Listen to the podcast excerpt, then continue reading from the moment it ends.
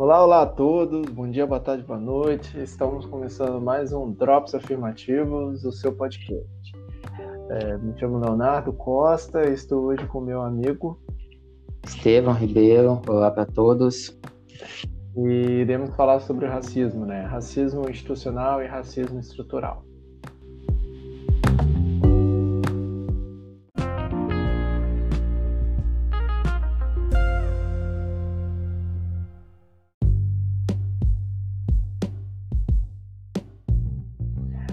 Então, gente, falar sobre, sobre racismo no Brasil é, é pensar que ele existe e que muitas vezes ele é velado, né? Ah, é, é, vendida a ideia de que o Brasil é um país miscigenado, de que todos têm direito à fala e tudo mais, mas a nossa realidade não, não é dessa forma, né? Quando você começa a ir um pouco mais a fundo, você percebe que além das desigualdades sociais, né, econômicas, as desigualdades raciais estão muito presentes no nosso dia a dia, né? E para pensar essa questão de racismo mesmo de uma maneira mais histórica, é, eu, eu, trouxe o, o Bunanga, né, que é um autor maravilhoso sobre as questões raciais, e ele traz essa questão histórica para a gente como sendo que a classificação né, de características entre seres vivos sempre ocorreu entre uh, dentro da biologia, né, entre as, as espécies. Mas o grande problema foi quando se diferenciou né, as características e se hierarquizou isso, né? Se fez uma hierarquia falando que quem possuía tal característica era melhor ou pior do que o outro. E a partir disso aí, a questão do racismo foi tomando mais forma, né? Uma questão de que a, a questão do racismo mesmo uh, foi entrando em nossa sociedade e hoje está dentro dela em, em, vários aspectos, em várias formas, né? Porque a questão de raça, raça mesmo, não existe biologicamente, é o que o próprio Munanga traz, né? Mas mesmo assim, ah, hoje em dia a, a questão né, do imaginário, o, o imaginário do, do, ser humano né, na, na, sociedade do mundo todo, não só na brasileira, existe o racismo. Então tá nesse imaginário e isso é muito difícil de tirar, né? De tirar esses, é, essas ideias que, que foram perpetuadas durante tantos séculos pelo, pelas pessoas que tinham maior poder, né? Como uma forma de oprimir as pessoas que tinham menor poder e classificar elas de acordo com as suas características mesmo. E, e um exemplo do, do, do, racismo no Brasil é o racismo institucional e estrutural, né? Não é isso, Estevam? Exato. E esse racismo estrutural, né, a gente sabe que ele é uma herança da história de mais de 300 anos de escravidão e que após o fim da escravidão não houveram políticas do Estado que inserissem os negros na nossa sociedade. E a gente sabe bem que é, políticas proibindo a posse de terra e também proibindo os negros de estudar, isso só ampliou o abismo que existia, né, o abismo social entre negros e brancos, e que só se perpetuou até os dias de hoje. O percurso de desigualdade que nós temos é, se instituiu o racismo estrutural, que é um racismo escondido, velado, que se manifesta muitas vezes por meio de falas, hábitos, costumes, e que as pessoas acham comum, né, normal, cotidiano, do dia a dia, mas que na verdade não é. Ele se construiu ao longo do tempo, é, em cima dessa história né, de sofrimento dos negros, e como a gente pode dizer, é, o racismo estrutural é uma forma normalização do racismo, de tornar comum. E isso, na verdade, é bastante perigoso, né? E é isso. É, e, e essa questão estrutural também é passada para as instituições, né? Tanto as públicas quanto as privadas. Então, Exato. em muitos casos, a gente tem o, o, o racismo é, velado, como, como é de praxe aqui no Brasil, né? E ele é transparecido, por exemplo, quando o negro recebe menos pelo mesmo cargo, ou uma mulher negra recebe muito, muito menos do que um homem branco que estaria naquele mesmo cargo. né? E, e essa é uma realidade.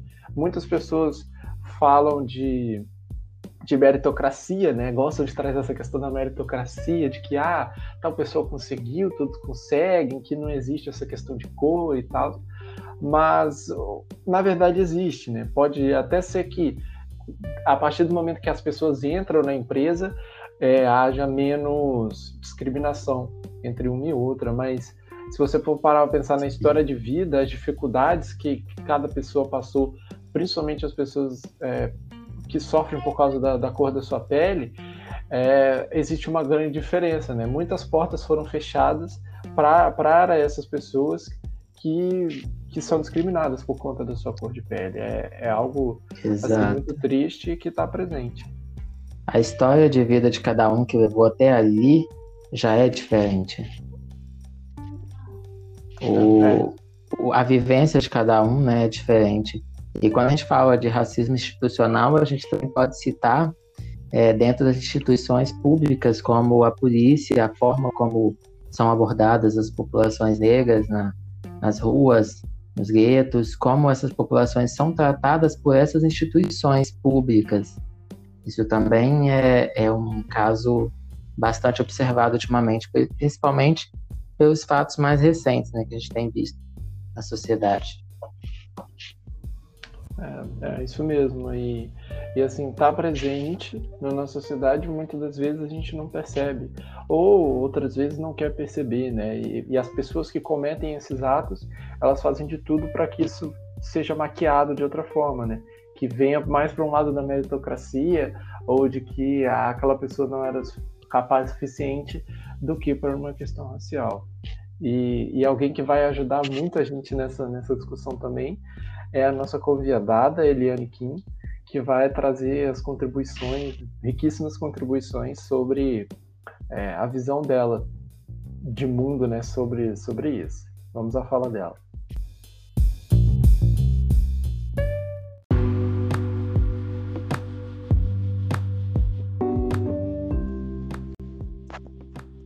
Olá, eu aqui novamente para responder a pergunta Além do mercado de trabalho, em quais outros espaços pode-se perceber a ação do racismo estrutural e institucional? Poderia citar exemplos reais ou hipotéticos de como ele é transparecido?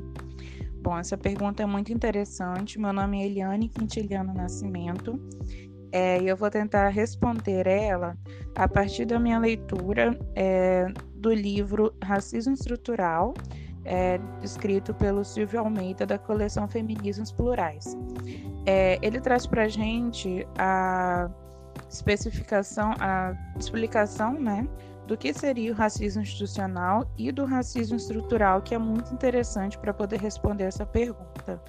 É, bom, é, o racismo estrutural, pelo como o próprio nome diz, ele, ele é, faz parte de uma estruturação da sociedade. Então, é, consequentemente, a sociedade ela é, é organizada, estruturada historicamente a partir dessa desigualdade e exclusão de pessoas não brancas, privilegiando sempre a branquitude. É, então, quando a gente está falando de racismo estrutural, a gente está falando de todas as relações sociais e também, consequentemente, de um racismo institucional. Porque as instituições são racistas, porque a sociedade ela é racista.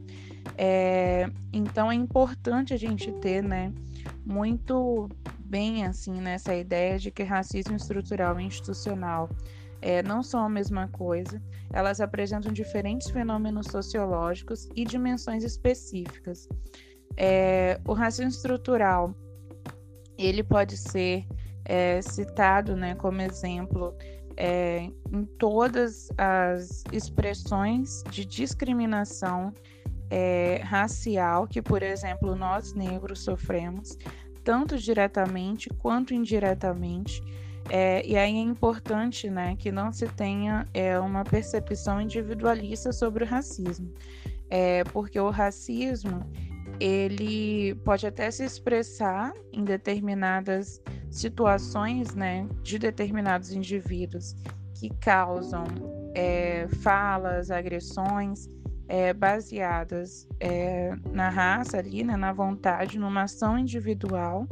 Só que ele, só que essas situações geralmente elas tra são trazidas, né, é, com mais discussão, tem mais visibilidade, porque elas são tratadas como ações isoladas. Mas como a gente está falando de racismo estrutural, a gente não pode trazer né, uma concepção individualista, porque o racismo estrutural ela é caracterizada é, por toda uma estruturação que faz com que haja essa desigualdade é, racial e assim naturaliza o domínio do grupo formado pela branquitude.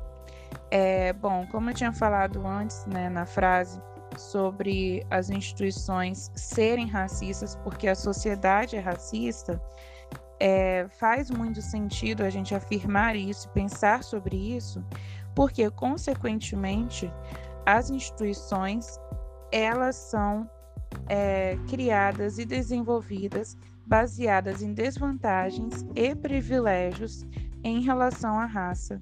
É, nesse sentido, a gente sabe que quem comanda as instituições são as pessoas é, brancas, especialmente os homens brancos. E as instituições elas existem é, para manutenção desse grupo e também ela parte, ela também ela faz parte, né, assim, de uma institucionalização dos interesses desse grupo, que vão impor o que é normal, o que é natural, é, que vão impor é, todas as, as ideias, né, assim, as crenças que nós temos é, na sociedade, elas atuam, né, é, dentro do Estado como uma mão do Estado é, com, a, com mecanismos discriminatórios, tudo isso para legitimar e para impor os interesses políticos e econômicos da branquitude. Aí então, como que tudo isso é, pode, a gente pode citar exemplos, a gente pode é, falar né, sobre isso. É, em relação ao racismo estrutural, a gente pode falar sobre a naturalização é, da intelectualidade, do padrão de beleza é, da branquitude sobre, né, assim, todas as outras formas de vida é, e expressões culturais que nós temos no mundo, né, tanto é, indígenas, pessoas negras, é, são pessoas aí que, de, por conta do racismo estrutural, estão totalmente é, excluídas é, dos aspectos de dimensão de poder. Então, isso é muito complicado. É, e o racismo institucional ele atua para legitimar essa exclusão, que é que faz parte de quê, por exemplo? É, quando a gente percebe que nas instituições de representação política não há pessoas negras, quando a gente percebe que para é, em cargos de decisões muito importantes também não estão lá as pessoas negras, é, trazendo em aspectos mais próximos né, assim, do nosso cotidiano. É, a discriminação racial hoje em dia, né, de forma indireta, para conquista da vaga de emprego, é, a forma, né, assim, como os estudantes negros são tratados dentro das universidades, como que a falta, há uma falta de reconhecimento da nossa intelectualidade, da intelectualidade de pessoas negras, é, o racismo institucional, por exemplo, na dificuldade que nós temos em aprovar as políticas de ações afirmativas. Então, é, o quanto, né, que as instituições elas resistem, é, resistem às reivindicações dos movimentos sociais para que elas mudem e façam novas políticas de inclusão. Então, é, eu gosto de tratar sobre racismo institucional e estrutural dentro dessa, dessa atmosfera, né, assim, dessa lógica, de uma lógica, de uma perspectiva como um fenômeno sociológico e não ser um caso é, isolado indivíduo. Talvez eu poderia trazer, e, e enfim, ao fim, né, agora trago também é, um exemplo é, trazido né, assim, do racismo estrutural, o, a discriminação que nós sofremos porque usamos nosso cabelo natural, cabelo crespo, é, todas as o sofrimento que nós tivemos né, ao longo da nossa infância e adolescência, pensando que nós não tínhamos é, beleza, porque ela era totalmente recriminada, né? Então, parte tanto uma pessoa que talvez na escola ou no dia a dia te chamou de macaco, é, a gente está falando de racismo estrutural que avança, que né, existe e é percebido, sentido por nós, tanto na dinâmica das instituições para a manutenção do privilégio e do poder econômico, político, social e de representação da branquitude.